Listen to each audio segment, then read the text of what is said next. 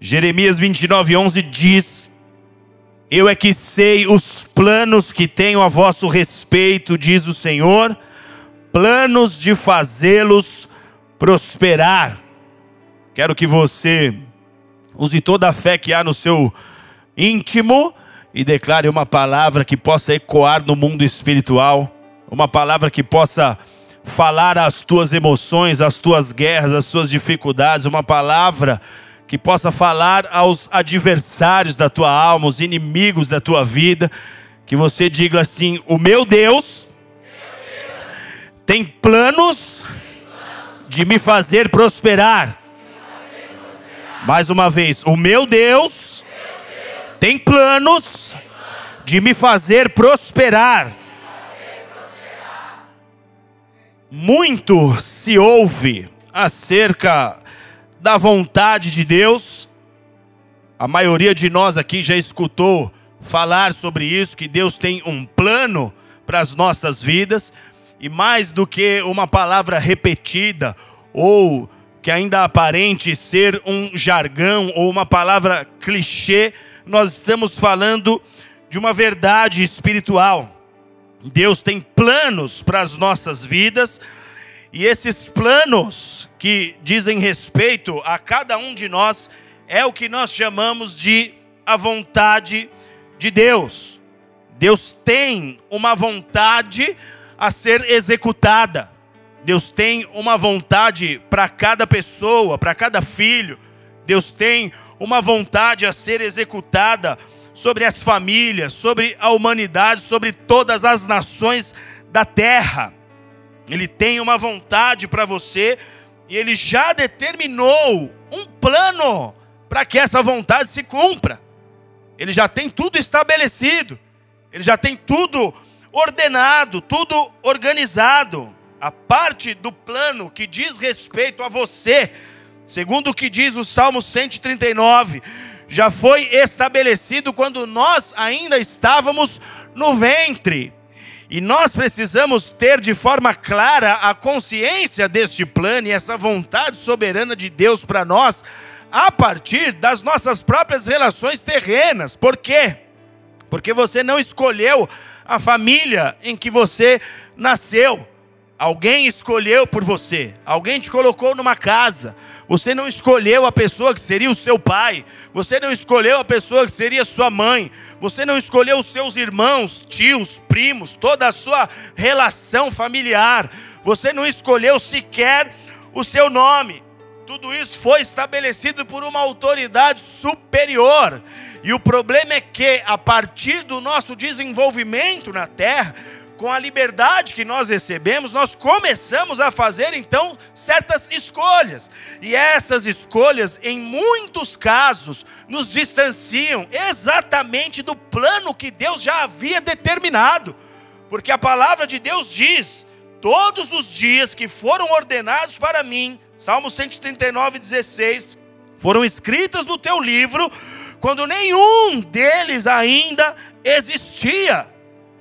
Então, quando nós estávamos no ventre de nossas mães, ali Deus já havia estabelecido um projeto, Deus já havia desenhado esse projeto, Deus já havia determinado o porquê você estaria nesta vida terrena e o para que você veio a esse mundo. Você não escolheu esse plano. A partir do seu desenvolvimento, você começa a escolher suas relações de amizade, os lugares por onde você vai andar. Você passa a desenvolver certos gostos e prazeres que são pessoais, como nós estávamos falando aqui das questões musicais lá do passado. Você começa a escolher. E quando nós chegamos no reino, quando nós nos conectamos com o evangelho, com a palavra de Deus, o que começa a acontecer é o Senhor nos conectando novamente ao plano que ele já havia determinado.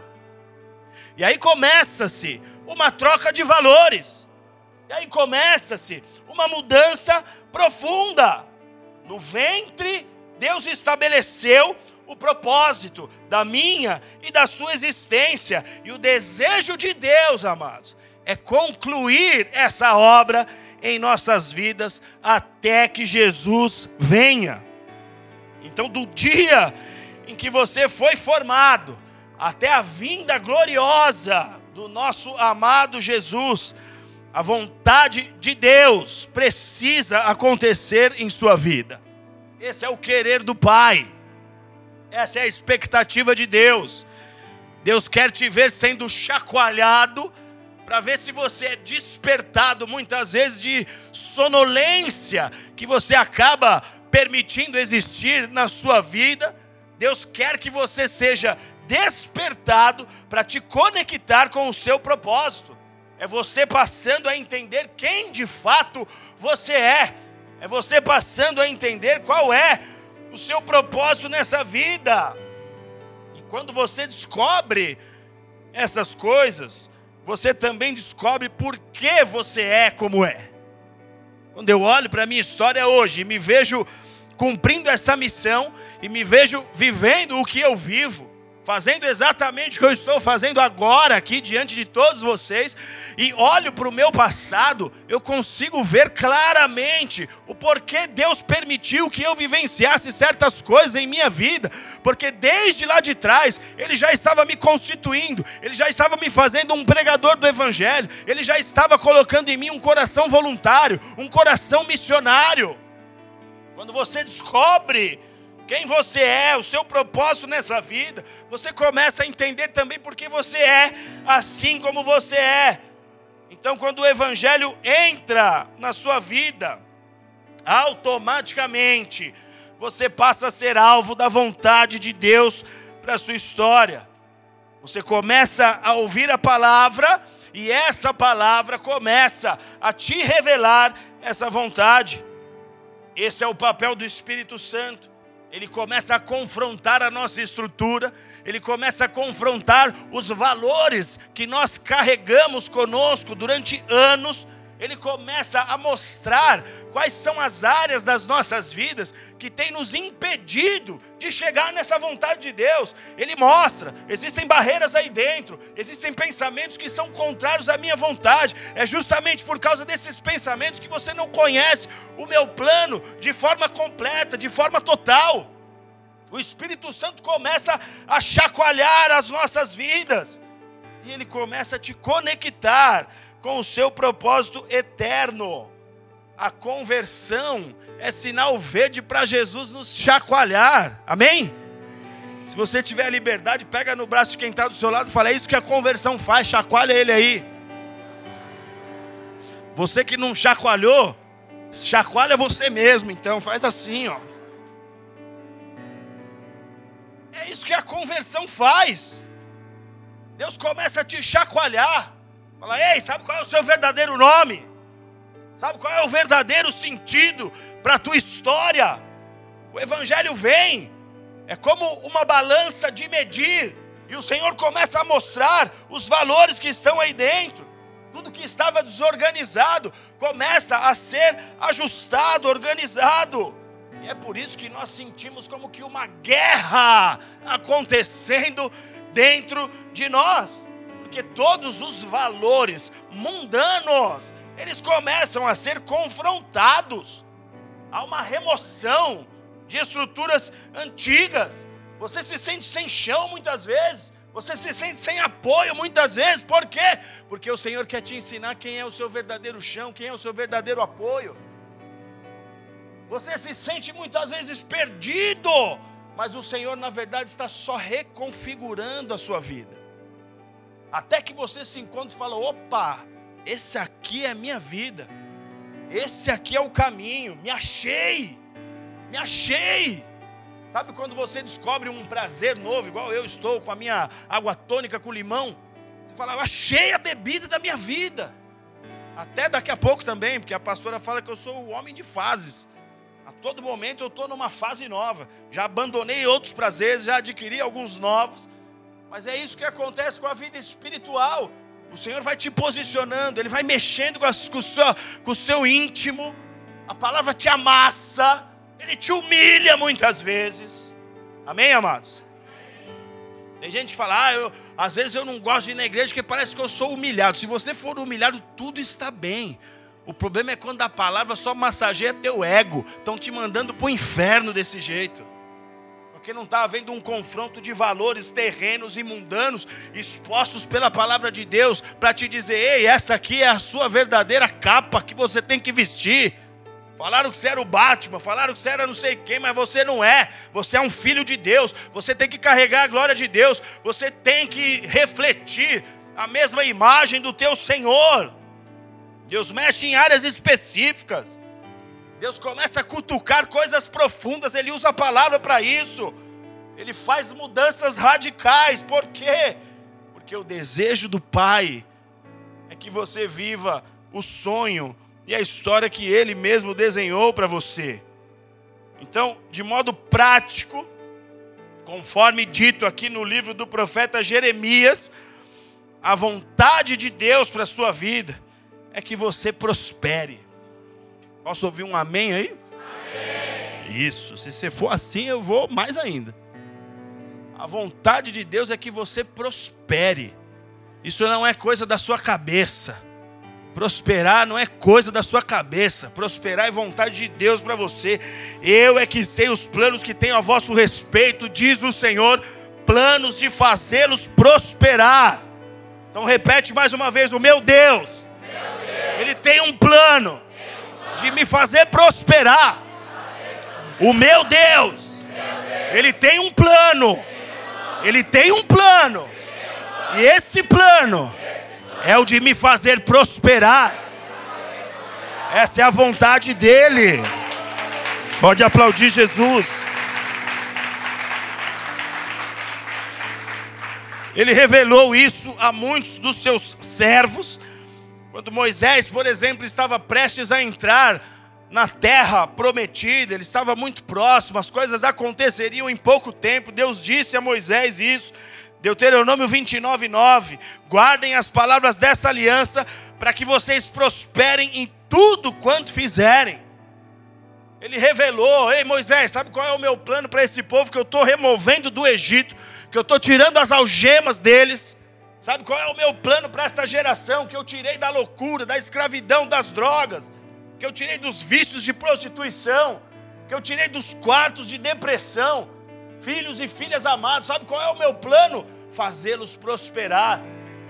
Nós sabemos que Moisés não entrou na terra prometida, mas Deus levantou Josué para levar esse povo para a terra, e Deus fez exatamente, amados, a mesma afirmação para Josué. Josué daria continuidade ao que Moisés iniciou, mas antes de, de Josué de fato pegar esse bastão e começar a marchar rumo à promessa de Deus, o Senhor disse para ele, Josué capítulo 1, verso 8: Não se aparte do livro desta lei, Josué, para que você prospere e seja bem sucedido em sua vida.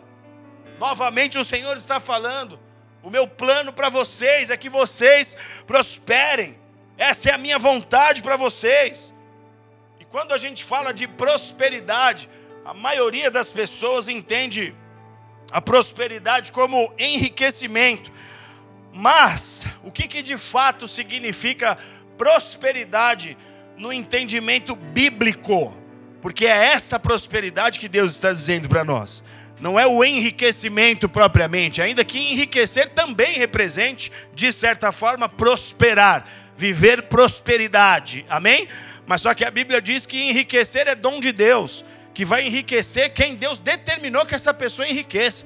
E normalmente Deus não enriquece uma pessoa se ele percebe que vai perder esse filho. Não há o menor sentido de Deus dar muito dinheiro nas tuas mãos, se ele perceber que com muito dinheiro você vai abandoná-lo. Para que, que ele te perderia? É muito melhor manter você com pouco e levar você dentro do busão para a glória do que dar muito dinheiro e você falar: não ando mais de busão, não quero mais. Vou fazer aqui, vou comprar o meu táxi particular, o meu culto, a minha igreja do meu jeitinho, com o meu arzinho soprando no meu cangote aqui e deu. Para que Deus vai te perder? Então enriquecer é um dom. É dom de Deus. E ninguém pode viver isso se não for dom de Deus. Agora, o que, que significa então prosperar no entendimento bíblico? Essa palavra prosperar, ela tem um, um significado muito mais amplo do que enriquecimento porque ela traz como ideia central em seu significado a questão e a ideia de engordar. É isso que a Bíblia está dizendo. Então, na Bíblia, sempre que Deus está falando de promessas com os seus filhos, sempre que Deus está apresentando as suas promessas ao seu povo, ele está falando de prosperidade. O Senhor diz: Eu vou encher os teus celeiros. O que, que ele está dizendo? Eu vou te engordar. Eu vou trazer sobre a tua casa. Eu vou enriquecer os seus ambientes. Eu vou aumentar o, seu, o alcance do seu ministério. Eu, ele, diz para Abraão: As nações da terra te conhecerão, Abraão. Saberão o seu nome, saberão a sua história. Eu vou alargar suas tendas. Eu vou aumentar os seus domínios.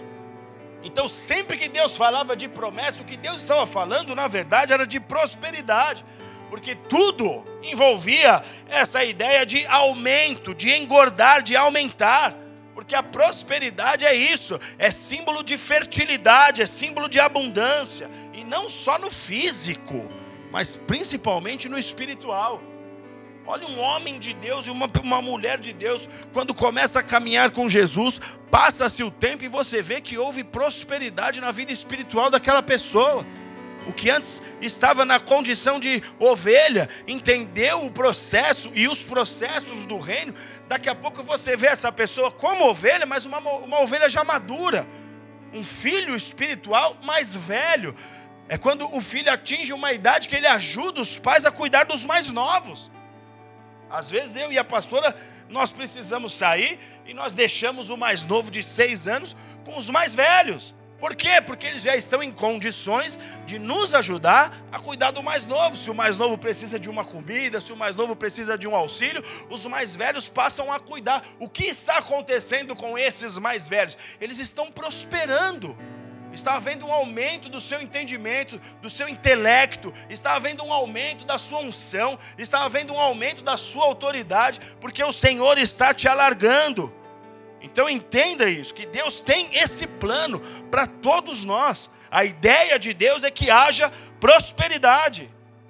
Provérbio capítulo 28, 25 diz: O que confia no Senhor prosperará. Diga em voz alta isso: o que confia no Senhor prosperará.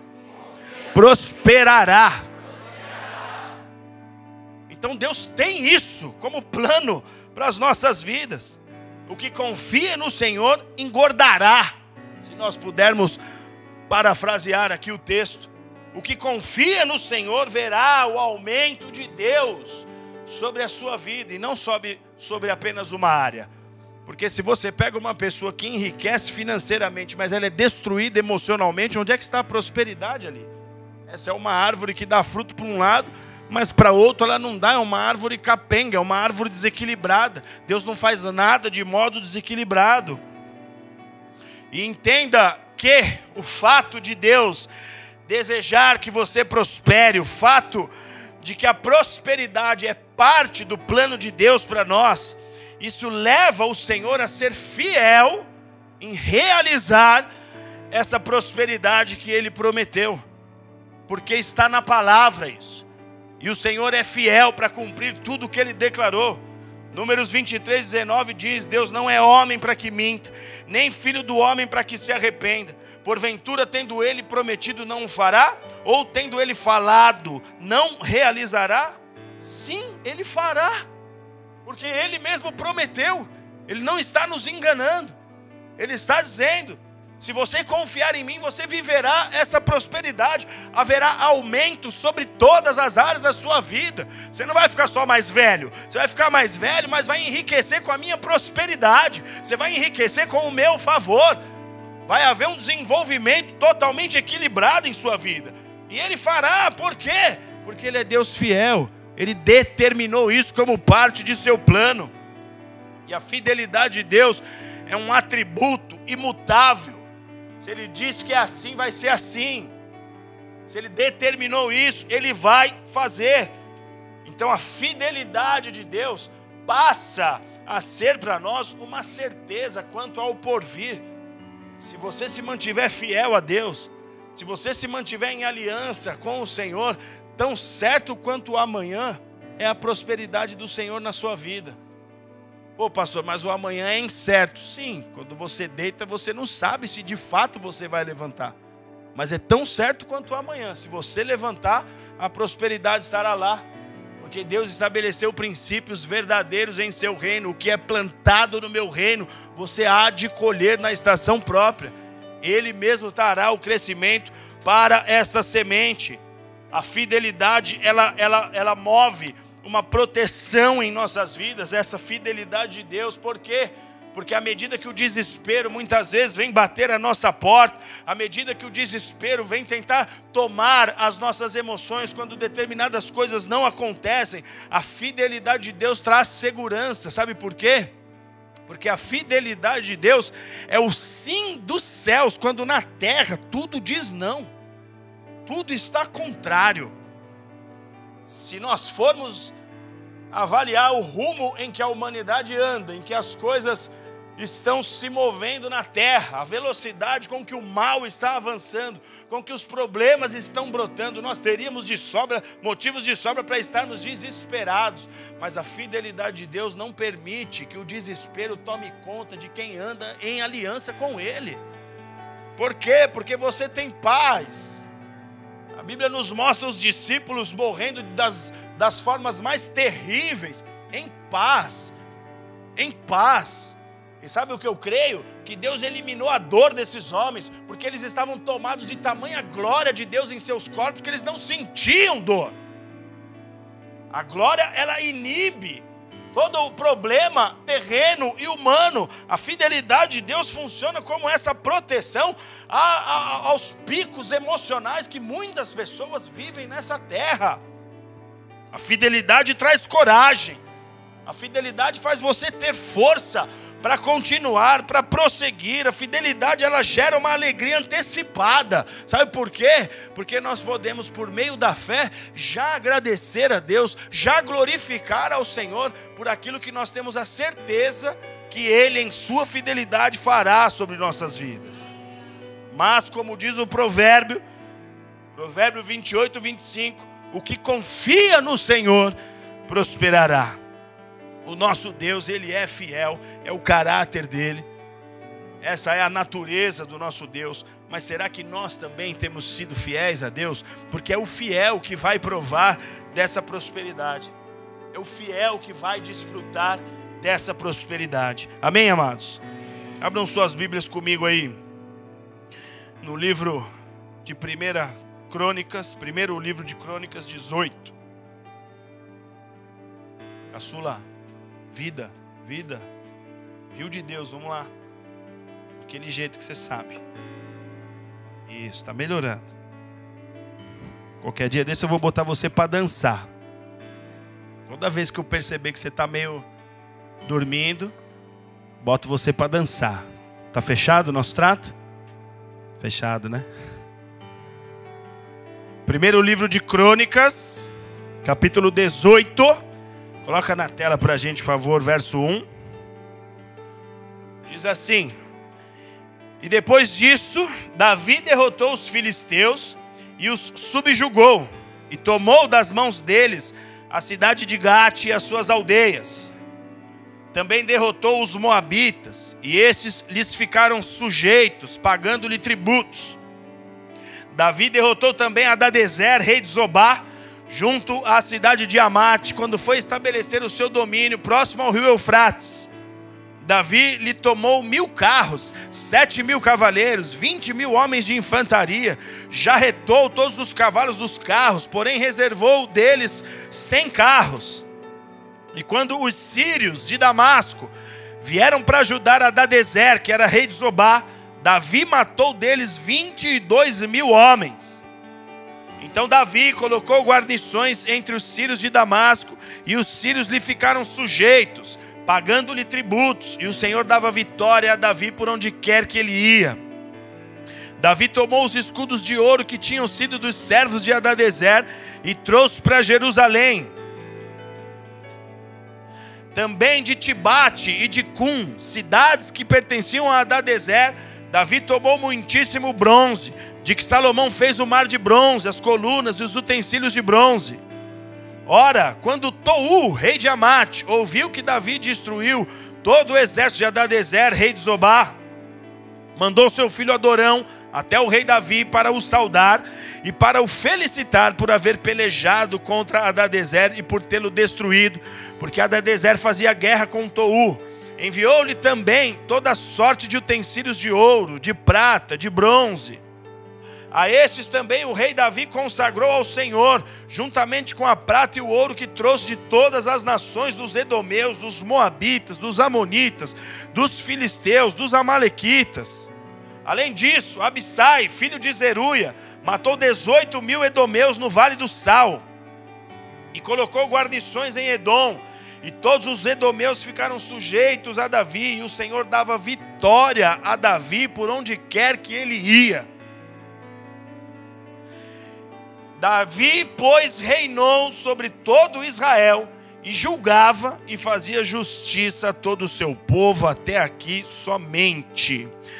O que nós temos aqui é uma síntese das grandes vitórias que Davi, ou de parte delas, na verdade, daquilo que Davi conquistou em sua jornada. Davi foi um homem que avançou sobre muitos povos, sobre muitos territórios, numa época em que se disputava palmo a palmo, flecha a flecha, cavalo a cavalo, a conquistas de determinados territórios.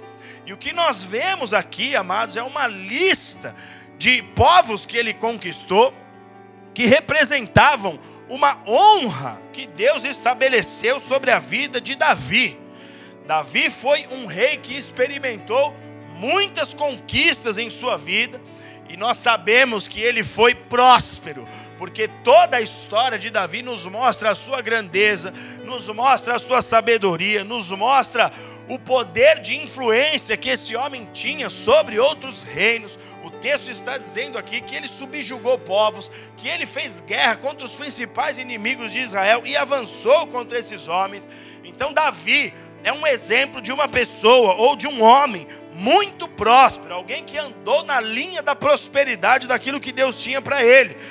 1 Crônicas 11, 9 ainda fala assim de Davi: tornava-se Davi cada vez mais poderoso, porque o Senhor era com ele. Se você precisar de exemplos, de testemunho bíblico de um homem próspero, nós temos muitos outros, mas Davi, na sua condição de rei, um rei que é venerado em Israel até os dias atuais, Davi é um típico exemplo de alguém muito próspero nas mãos de Deus.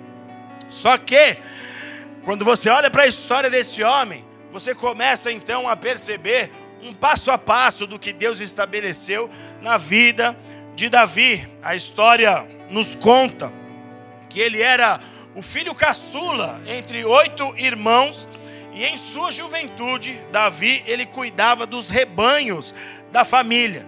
Esse era o ofício dele.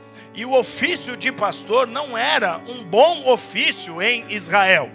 Era uma das profissões menos desejadas pelas pessoas, tanto que o pai de Davi pega o seu menor filho, aquele que aos olhos dele não tinha muito que oferecer em outras áreas, em outros trabalhos, pega esse Davi e coloca ele para cuidar dos rebanhos da família. Só que Davi, na sua condição de pastor, ele aprendeu muitas coisas. Muitos dos salmos que nós temos na Bíblia foram compostos por Davi enquanto ele ainda era um pastorzinho de ovelhas. E uma das coisas que ele aprendeu era a necessidade de proteger os seus rebanhos, ou os rebanhos de seu pai, melhor dizendo, dos predadores. Então, Davi acabou por desenvolver, amados, um comportamento que é ponto-chave na vida de todo homem e mulher de Deus. Davi passou a entender a importância de se depender de Deus. A dependência de Deus fez com que ele pudesse cuidar dos rebanhos de seu pai quando os predadores vinham, porque ele tem em seu histórico lutas contra animais ferozes, contra leões, contra ursos predadores que vinham contra esses rebanhos, e esse homem, tomado de toda uma força de Deus que vinha sobre ele, ele conseguiu proteger ali os rebanhos de seu pai. Só que ele aprendeu, é Deus quem me dá essa capacitação, é Deus quem me dá essa força. A Bíblia diz que ele não era de, de grande estatura, ele era pequeno, ele era franzino. Como é que esse homem naturalmente teria condições de lutar contra animais ferozes? Davi desenvolveu dependência de Deus. Isso foi determinante para a história de Davi. A, a, a, a história vai nos mostrar que lá na frente ele tem que enfrentar Golias, um grande homem, um gigante em estatura. Esse homem está desafiando Israel, está confrontando Israel. E Davi, quando olha para ele, fala: Eu sei o que é Deus agindo. Eu, sei, eu aprendi a depender de Deus. Deus pode me dar esse homem nas mãos exatamente como ele me livrou antes daqueles predadores que vinham sobre as ovelhas do meu pai. Então ele aprendeu a depender de Deus. Qualquer pessoa que olhe para o plano de Deus, sendo o plano de Deus para nós e a vontade de Deus para nós nos prosperar, precisa aprender segredos que esse homem aprendeu desde a sua adolescência. A história nos conta que ele está lá, cuidando dos rebanhos do seu pai. Tinha um rei em Israel, o rei Saul, que estava passando por uma crise emocional barra espiritual. A Bíblia diz que Saul está endemoniado, Saul não consegue ter paz, Saul não consegue dormir, Saul não consegue descansar. Saul está sofrendo um problema e, e, e tendo um, um, mal sobre a sua vida que é muito comum nos nossos dias. Saul estava numa depressão profunda, tomado por demônios, demônios que assolavam a mente, as emoções do rei Saul. Saul procura pelo reino alguém que pudesse o ajudar e não encontra ninguém. Só que alguém no reino falou assim: Olha, eu conheço um homem que ele tem características diferentes dos demais. E eu acredito, rei, que esse homem pode ajudar. O rei falou: Então vai buscar esse cara porque eu já não aguento mais. Quem era esse personagem? Davi.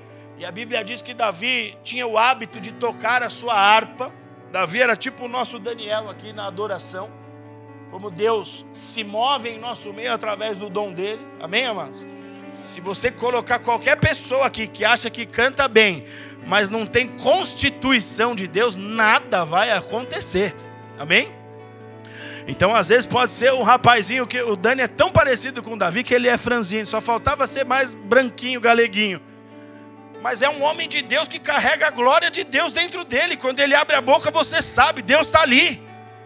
É o que aconteceu com Davi. Davi chega no palácio, o, o rei está mordendo a orelha, está louco, os demônios apavorando Saul. Davi começa a tocar uma canção.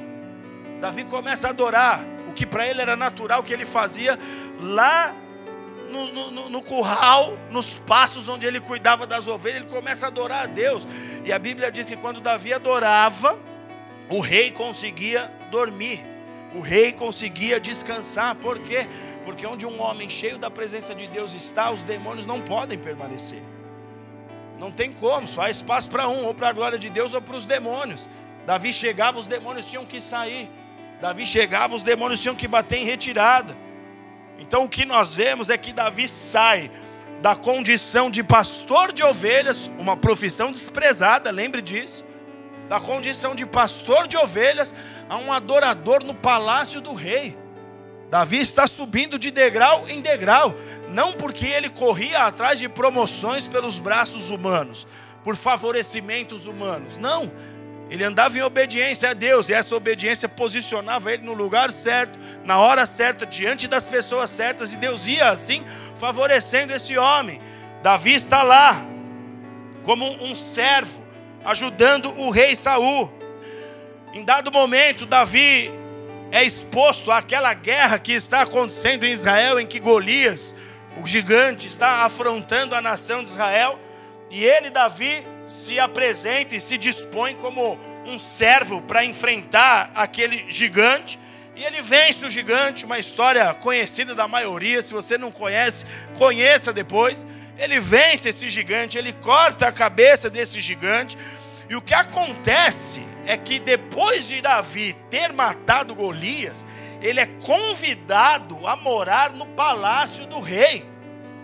Quando Davi vai para a guerra, ele procura saber o que, que estão dando como prêmio para quem vencer. E ele fica sabendo que o rei tinha oferecido a mão da sua filha em casamento e tinha oferecido também livrar a família da pessoa que vencesse Golias de pagar os tributos em Israel. E ele não foi de graça para a luta, ele, ele entendeu, tem uma recompensa, então eu quero. Ele vence o gigante, um menininho franzino, um adolescente, alguém que aos olhos da maioria, ou pelo menos aos olhos dos homens do exército, que eram todos capacitados para a guerra, alguém que não tinha menor condições de vencer aquele gigante, ele vence. E após vencer, Davi foi convidado a morar no palácio.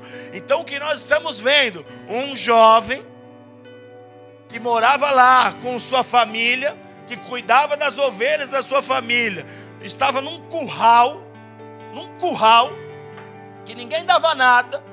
De repente, esse homem do curral, ele agora está morando no palácio.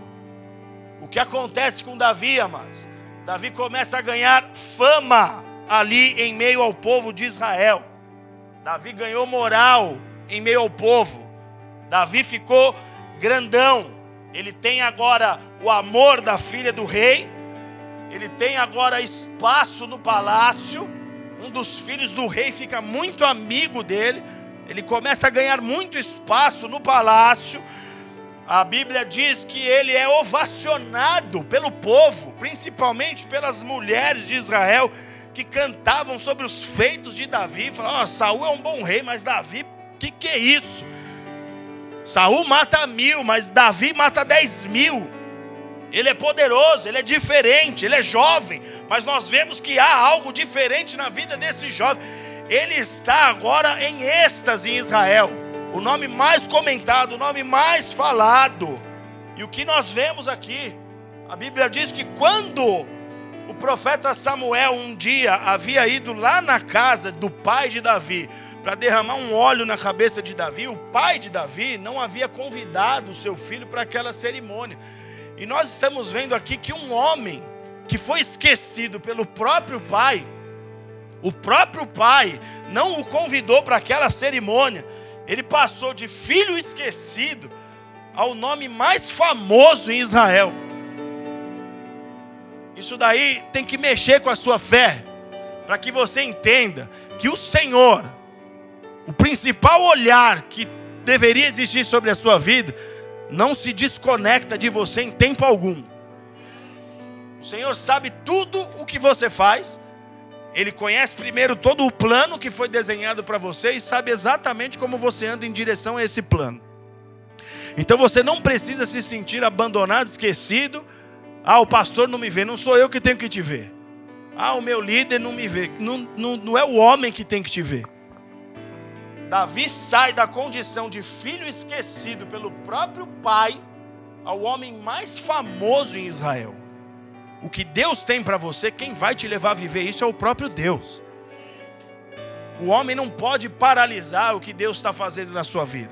O homem não pode interromper o que Deus tem para realizar na sua vida. Não tem como. Porque quando Deus prospera alguém, é como que sai sai de você determinadas coisas que fica impossível as pessoas não saberem que Deus está nessa obra. É, é impossível.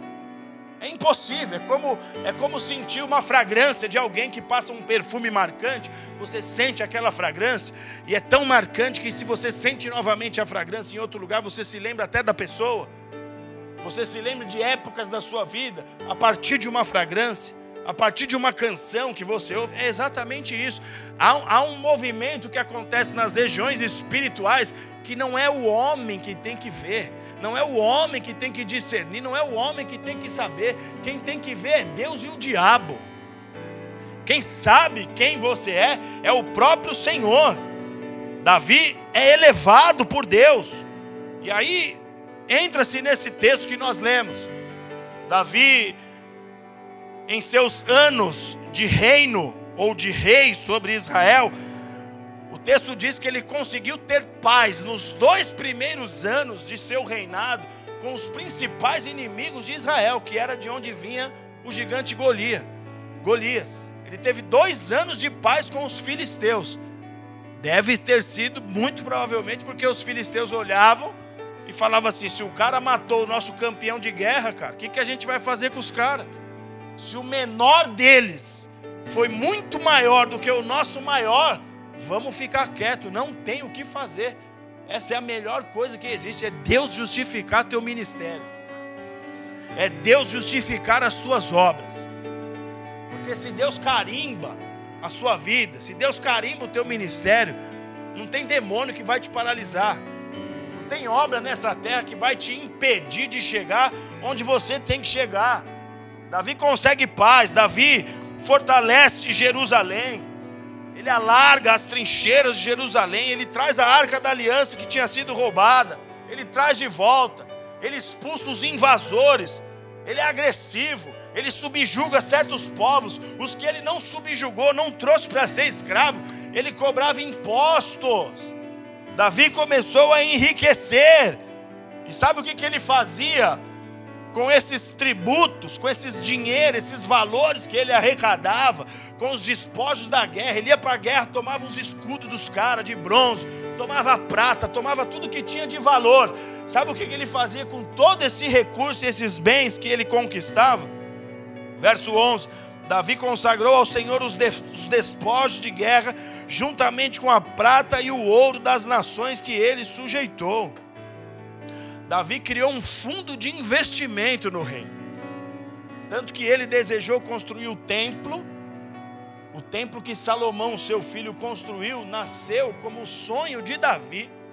Davi desejou construir aquele templo e ele criou um fundo de investimento para a construção desse templo. Parte do que ele recolhia como tributo, daquilo que ele conquistava nas batalhas, ele dava ao Senhor. Isso é de Deus, cara. Isso daqui é para fazer a obra. É o que eu disse aqui. Porque isso é bíblico, bíblico. Quem é fiel ao Senhor no pouco, o Senhor vai acrescentando, o Senhor vai prosperando, o Senhor vai engordando, o Senhor vai alargando. Você recebe uma célula para cuidar. E aí tem as guerras envolvidas ali no seu dia a dia de célula. É, é uma luta para você estar ali falar a palavra de Deus, você tem que vencer sua timidez, você tem que vencer os seus receios pessoais.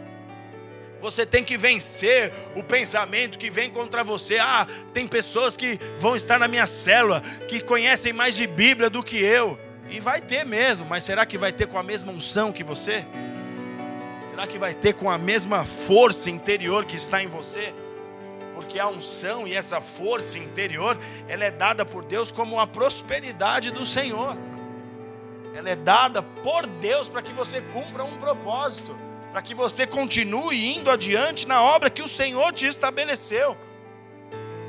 Ele, ele cria esse fundo de investimento e ele consegue investir no reino de Deus. Quanto mais Deus vê que uma pessoa investe no reino, seja recursos, seja o seu tempo, seja a sua própria vida, Quanto mais Deus vê, mais Deus prospera, mais Deus alarga, mais Deus enriquece, mais Deus te dá sabedoria, mais Deus te dá uma consciência de reino ampliada para que você possa executar a obra de Deus nessa terra. Davi era um homem que vivia para o reino ele disse algo que depois nós vamos ver o próprio Jesus dizendo. Davi falava que o zelo pelo reino, pela casa de Deus o consumia. O próprio Jesus falou essa frase, por quê? Porque Davi tipifica o governo e o reino de Jesus Cristo. Ele é um rei que foi tão próspero que ele tipifica o reino de Cristo, o reino milenar do nosso Senhor. Então, se você quer prosperar também em sua história, você precisa aprender que há um caminho para a prosperidade. Muitos de nós queremos muitas coisas de Deus, mas quantos de nós nos aplicamos de fato para viver aquilo que nós queremos? Porque tem gente que às vezes ora determinadas coisas para Deus e o passo seguinte não tem nada a ver com a oração que ele mesmo faz. Tem gente que pede tantas coisas a Deus, mas o seu comportamento diário, nessa, no dia a dia, não tem nenhuma conexão com as suas orações com aquilo que a Escritura diz. Então, se eu quero de fato viver essa prosperidade que Deus fala, que é parte de um plano dele para a minha vida, eu preciso aprender e entender que existe um caminho para essa prosperidade.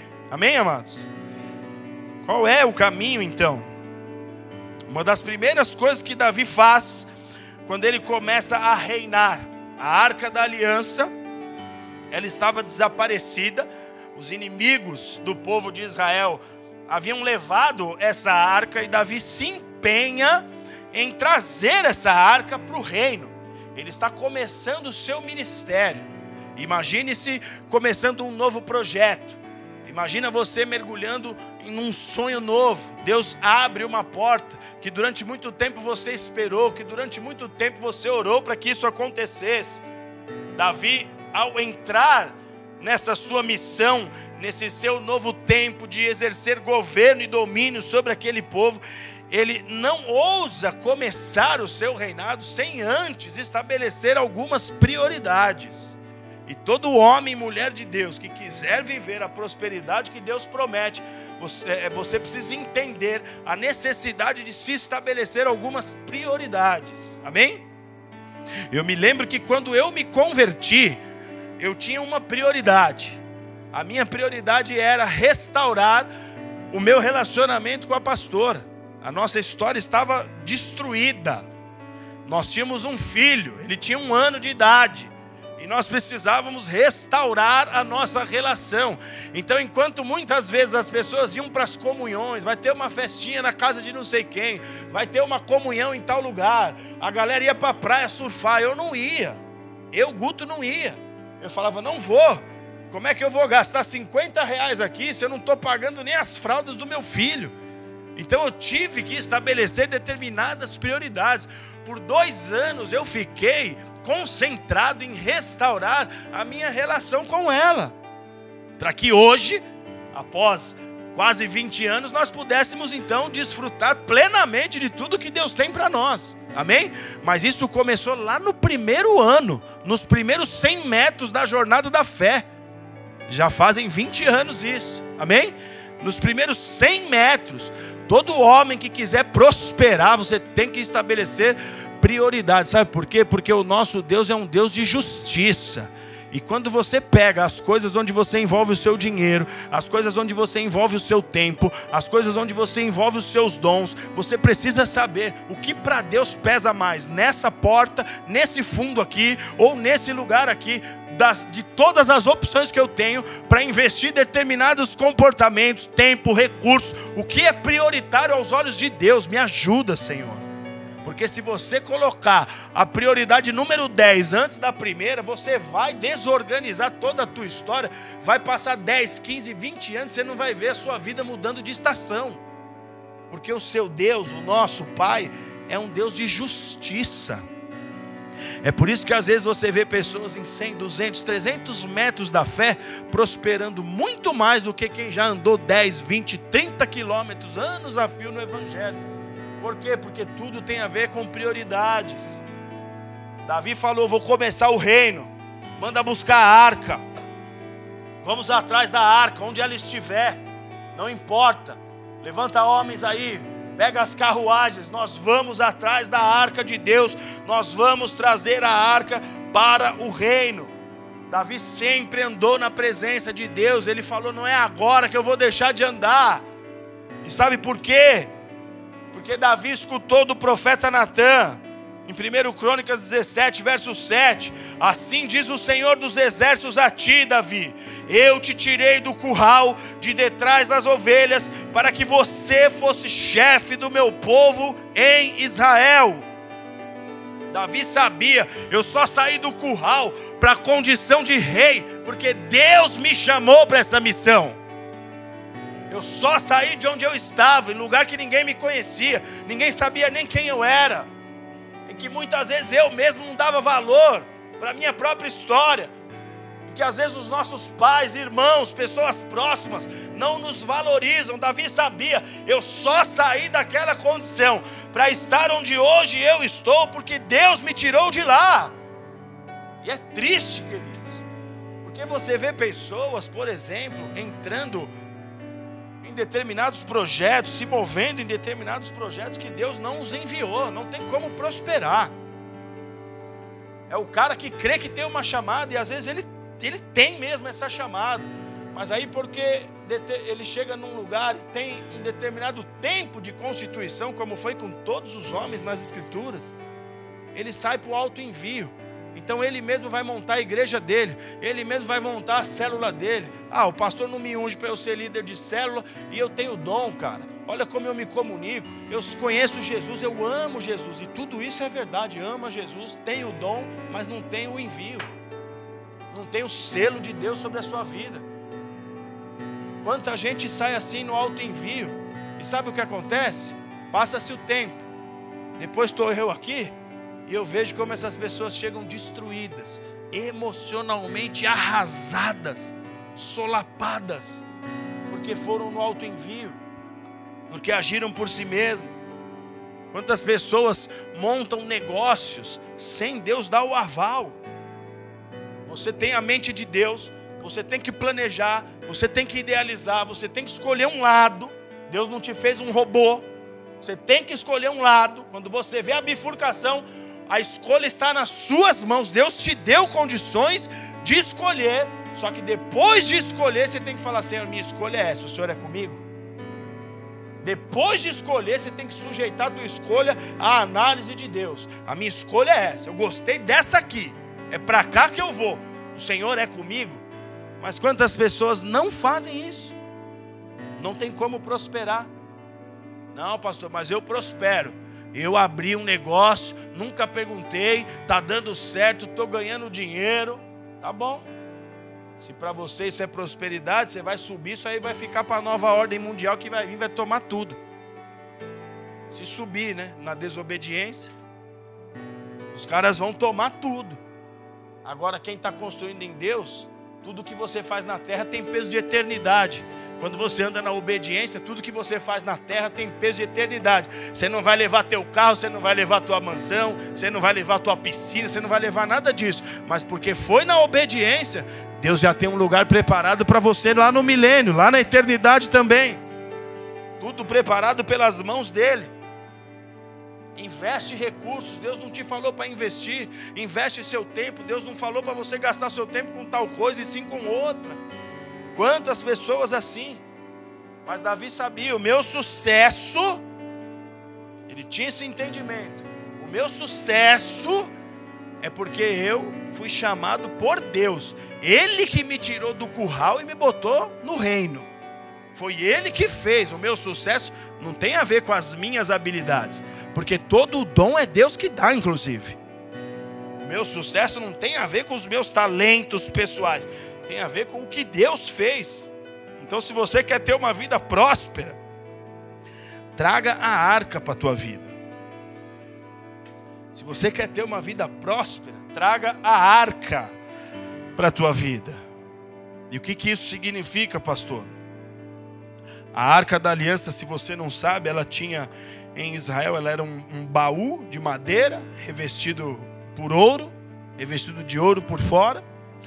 E essa arca era o símbolo máximo da presença de Deus em Israel. É como se esse, esse púlpito aqui fosse o símbolo da presença de Deus. Onde a arca estava, Israel ia para uma guerra. Se a arca tivesse na guerra com eles, eles venciam. Se a arca não tivesse, eles perdiam. E em determinado momento a arca foi roubada. E aí Davi falou: Não vou começar o meu reino sem essa arca, sem o símbolo da presença. Então ele vai atrás da arca. Só que no Velho Testamento, tudo era um tipo, eram figuras de coisas que precisariam acontecer depois, que são as realidades executadas por Jesus. Ele é a própria glória de Deus em nós. Amém, amados? Só que o que significa então trazer a arca de volta para as nossas vidas? Significa que você precisa restaurar sua relação com o Espírito Santo de Deus. Porque quem vai te conduzir a viver o plano de Deus para a sua vida, quem vai te ajudar a prosperar é o Espírito Santo. A dúvida sempre estará presente nas nossas vidas. Não importa quanto tempo de experiência com Deus você tenha, a dúvida sempre estará lá. Não importa quanta experiência você tenha adquirido em certas áreas da sua vida, a dúvida sempre estará presente em nossas histórias. Agora, quem é que vai nos ajudar a resolver as equações que vão surgir ao longo do caminho? É o Espírito Santo. Nós temos a Bíblia, a Bíblia é a palavra revelada de Deus, é a Logos, a palavra escrita que ninguém vai mudar, mas às vezes você precisa de uma palavra rema, é a palavra do aqui e agora.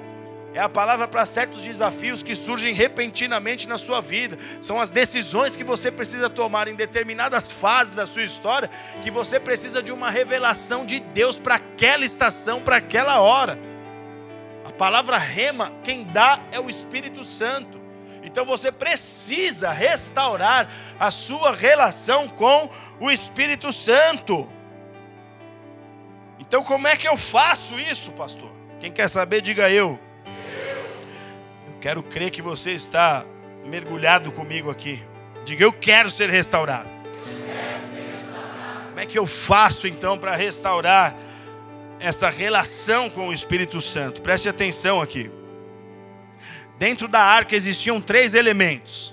Quando essa arca foi construída, Deus deu as orientações de como ela deveria ser construída, quais os elementos que comporiam a construção da arca, e dentro da arca existiam três elementos que representam três áreas das nossas vidas que precisam ser restauradas, três áreas que devem estar alinhadas com a vontade de Deus, caso contrário, esse negócio de engordar vai ser só na carne mesmo. Coma a tua pizza e engorde é o máximo que você vai conseguir engordar. Mas você não vai ver um transbordar de Deus no seu ministério, na sua chamada, na sua família. Você não vai ver Deus cuidar da sua casa de uma forma ímpar, porque é a promessa de Deus. É a promessa de Deus. Amém? São três áreas, três elementos dentro da arca que representam três áreas que precisam estar alinhadas com Deus, se nós queremos de fato alcançar a prosperidade. Dentro da arca estava ali as tábuas do testemunho. Quando Moisés sobe ao alto do Monte Sinai, Deus dá para ele duas tábuas, cada uma delas contendo os cinco mandamentos. É a lista dos dez mandamentos que Deus havia dado como orientação para Israel. E esses dias eu estava com o meu pastor, alguém tinha feito uma pergunta para ele, é, é, é, algo do tipo: ah, por que, que Deus diz não, às vezes, algumas, em algumas situações para nós? Ele falou: olha, olha para os dez mandamentos e você vai entender que Deus fala muito mais não do que sim. É não isso, é não aquilo, é não faça isso, é não faça aquilo, não vai por tal lugar, não comer. É mais não do que sim. Amém, amados? Porque os nãos de Deus nos protegem. Nós temos uma natureza muitas vezes impetuosa. E às vezes Deus tem que falar: não. Sabe, pai de bebê? Pai de criança. Não, toda hora nessa, nessa fase que está lá, chegou, não, Samuel, não é assim? Davi, não está nessa fase? O Elcio, coitado, sofre. O Davi é a milhão. Não, mas se não tiver não, nossos filhos vão se matar. Quem é pai aqui sabe. Se não tiver não, nossos filhos vão para o vinagre. Então Deus sabe disso. Ele é o pai perfeito.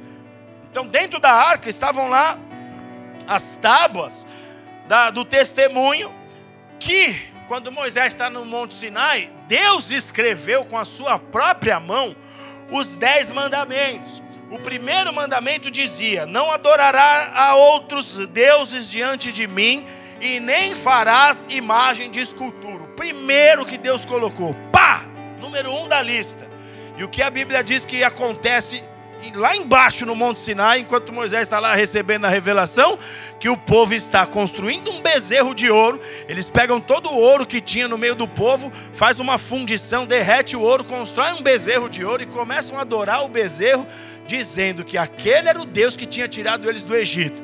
Porque eles estavam falando, esse Moisés que subiu aí, está demorando tanto que a gente acha que ele nem volta mais. E aí eles constroem uma adoração, um objeto de adoração. Antes de Moisés chegar com a lei, os caras já tinham desobedecido.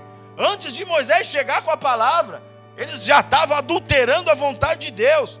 A Bíblia diz que Moisés é tomado por uma fúria, ele quebra, ele joga aquelas tábuas no chão, ele quebra as tábuas do dez mandamentos, e Deus diz que agora ele era quem deveria escrever nas tábuas o mandamento e não mais Deus.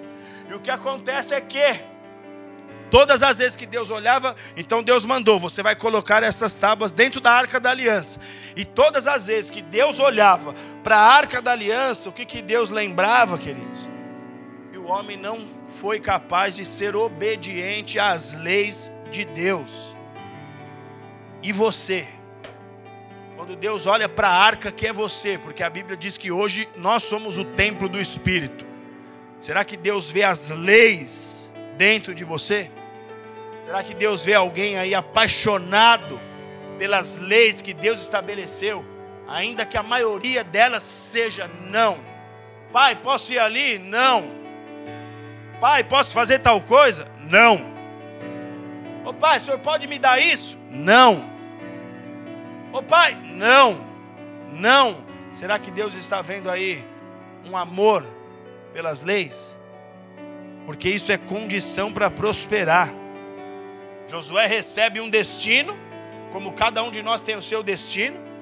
Josué tem a missão, a missão de tomar um território, como nós temos diversos territórios que representam a nossa história sendo escrita nessa terra. E quando ele vai em direção à tomada dos territórios, o que é que Deus diz para ele? Medita nessa lei dia e noite. Não se aparte do livro dessa lei. Será que essa tem sido a sua lei? Será que essa tem sido a sua lei? Será que essa tem sido a sua lei? Porque como é que você vai chegar diante da porta de Deus e vai falar, eu preciso de uma mudança? Deus fala, eu já dei o caminho para ela. Eu já dei a primeira senha aqui, ó. Se não tiver obediência à palavra de Deus, esquece essa história de prosperar. Como eu disse, o máximo que você vai engordar é na carne. Dentro da arca também tinha ali a vara de Arão. Arão é o irmão de Moisés, que quando Moisés é chamado por Deus para libertar o povo do Egito, ele fala assim: Eu tenho a boca mole, eu, eu, eu, eu não tenho coragem para falar da Sua palavra, eu não tenho a menor condição. Deus falou: Tá bom, eu vou chamar o teu irmão, ele vai contigo e Arão é que vai falar. Você é o líder que eu estou levantando, mas Arão vai ser o seu porta-voz. Então Deus levanta a figura de Arão como uma autoridade também no meio de Israel, no meio do povo ali, abaixo apenas da autoridade de Moisés. E o que acontece é que o povo, em dado momento, se rebela contra Moisés, contra a figura de Arão, e eles chegam para questionar Moisés. Você colocou seu Arão como líder sobre nós porque ele é teu irmão. Você está fazendo aí um favorecimento. Arão não tem chamada. Arão não é diferente de mim. Arão não é diferente aqui dos meus filhos. Arão não é diferente aqui da minha esposa. Arão é igual a qualquer um de nós. Ele só, só está nessa condição porque ele é teu irmão. E eles vão questionar Moisés. Moisés pega a causa, leva a Deus, fala: Deus, os caras estão questionando. Foi o Senhor que levantou Arão. E eles estão questionando a autoridade de Arão. E lá em Números 17, Deus manda Moisés pegar uma vara de amendoeira, um cajado de amendoeira, doze, representando cada uma das tribos de Israel a vara de Arão seria pela tribo de Levi, porque ele era dessa linhagem sacerdotal, ele era um levita, como Moisés também era da tribo de Levi.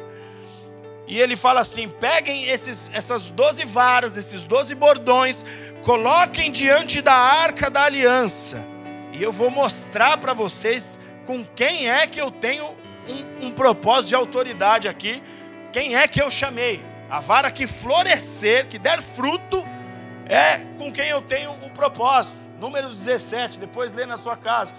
No dia seguinte, eles vão olhar as, os cajados. Estão todos os cajados ali colocados diante da arca.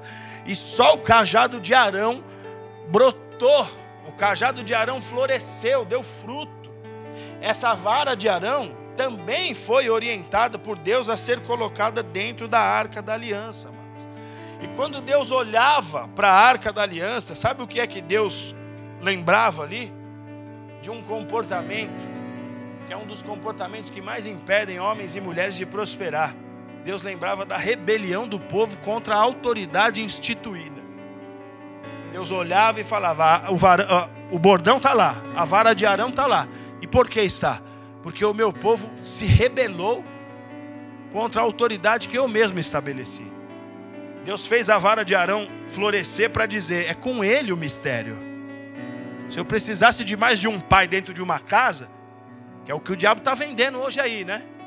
Não é esse o plano do diabo hoje? Põe mais de um pai dentro da casa aí. Outro dia eu vi um negócio chamado trisamento. Quem viu essa aberração aí? Trisamento. E a justiça respaldando, está liberado. Está sendo cada vez mais liberado. Se eu precisasse colocar mais de um pai numa casa, eu faria, mas não foi assim que eu fiz. Eu só chamei um Moisés, só chamei um Arão, só chamei um Davi. Dentro de um casamento, um só é o cabeça, na igreja, numa igreja como a nossa, nós temos vários líderes, homens e mulheres de Deus, mas só tem um sacerdote, um pastor, assim dizendo. Sacerdote todos somos, cada um no seu nível hierárquico. Nós temos toda a nossa família bola de neve, nós temos o nosso apóstolo, não tem 12, 15, um monte de cacique, que o povo não sabe nem para onde olhar, não tem essa história. E aí, quando você começa a se rebelar contra a autoridade que Deus estabeleceu, e muitas vezes começa lá dentro da nossa casa, na adolescência, fomentados pela rebeldia, que o mundo tenta enfiar a garganta abaixo de nós e você não se sujeita, sabe o que acontece? Você não prospera, não tem a menor condições de você ver a prosperidade de Deus te alcançar, não existe, e Deus é sério. Ele respalda as autoridades que ele mesmo levanta, ele respalda as autoridades que ele mesmo constitui. Então, estar sujeito à autoridade que Deus estabeleceu sobre nós é proteção sobre as nossas vidas e é condição para nós prosperarmos. Não tem como. É aquele exemplo que eu gosto de citar. Deus pega um pai de família e Deus aumenta o salário desse pai de família. O, o pai ganhava 10 mil, Deus põe o pai para ganhar 50. No outro dia, os filhos estão falando: Pai, eu quero um videogame novo. Porque quando Deus acrescenta sobre o pai de família, Ele acrescentou sobre toda a casa. Mas é sempre assim. Através da figura da autoridade é que Deus acrescenta os filhos. Deus precisa acrescentar na autoridade para poder acrescentar os filhos. E por fim, o terceiro elemento que existia dentro da arca, que é a terceira área que a gente precisa restaurar, se queremos de fato prosperar, a Bíblia diz que dentro da arca estava ali um pote com um pouco do maná, o que era o maná?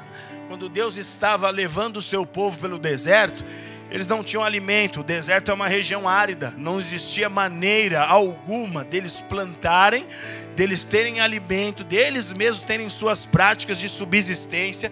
Então eles tiveram que viver de um alimento que caía dos céus.